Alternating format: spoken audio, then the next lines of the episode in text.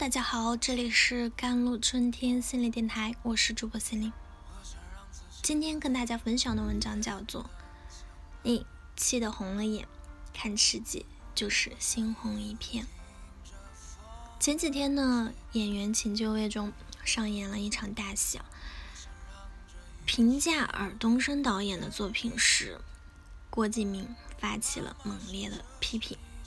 对此，尔冬升先是一通怼。又怒而离场，留下郭敬明暗自抹泪。不少观众看了，表示尔冬升太没风度。但尔冬升发火的真正原因呢，其实是郭敬明不讲武德。郭敬明开场前专门找尔导，让彼此手下留情。尔导同意了，对郭敬明的作品变着法的夸。但郭导呢，显然没遵守约定。此时此景。只想说，二道对的漂亮。话虽如此，可他的行为在日常生活中是难以借鉴的。褪去了明星的光环，我们普通人有太多的身不由己。很多场合不能发脾气，很多关系不容许发脾气，很多人也让你没资格发脾气。成年人的情绪里，永远少不了忍耐二字，愤怒。总是以愚蠢为开端，以后悔为结束。你也许发现了，发完脾气的都会后悔。气头说的话总是智商掉线。其实不是不能发脾气，而是要看场合以及有没有必要。说白了，在公众场合发脾气，丢自己的形象；对着说不通的对象发脾气呢，是白费力气。一九八五年，一项研究发现，爆炸性的愤怒，也就是对人发泄，会对心理产生不良影响，这会导致一个人的适应性变差，下次遇到问题更容易爆发情绪。当然，忍一时越想越气，退一步越想越亏，对健康还不好，可忍也不行，发泄也不好，不爽的时候要怎么办呢？教你三招，让你体面的表达愤怒，谁也别想得罪我们。第一招，显性表达。如果你观察过吵架的情侣，就会发现一个现象：大多矛盾来源于说话不直接，话都藏在了情绪里。够了，你知不知道我下班后做顿饭多累？我不就和同事吃个饭，你至于吗？我怎么不至于啊？你光想着你自己，你不觉得你管的也太多了吗？不累吗？最后吵来吵去，成了互相的指责，站在了对立面。女方希望对方理解自己辛苦，男方呢希望对方给自己更多的自由。可是真正的需求谁都没有说出口，何谈理解彼此？显性表达，简单来说就是。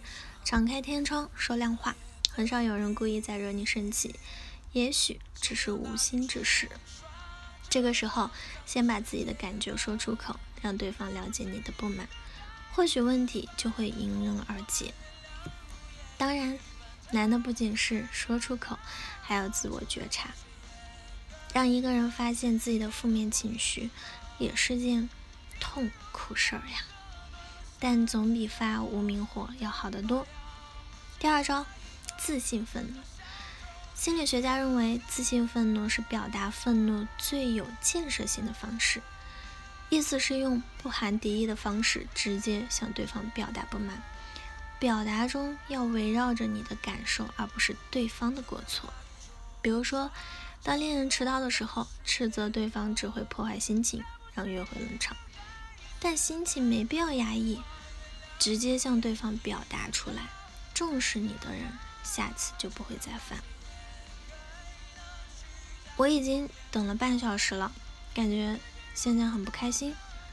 现实中，一般人很难这样说。也许是担心对方不在乎，显得自己还很自恋。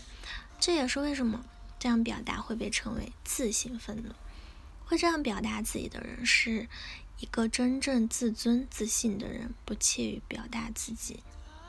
在节目《我们长大了》，马天宇说自己以前很爱朝家人发脾气，后来他意识到这是一种迁怒，不敢直面的真正冒犯自己的人。随着阅历的增长，他开始直接面对情绪，面对别人。谁给了我负面情绪，我就要还给谁。你的世界里，你的感受就是第一位的。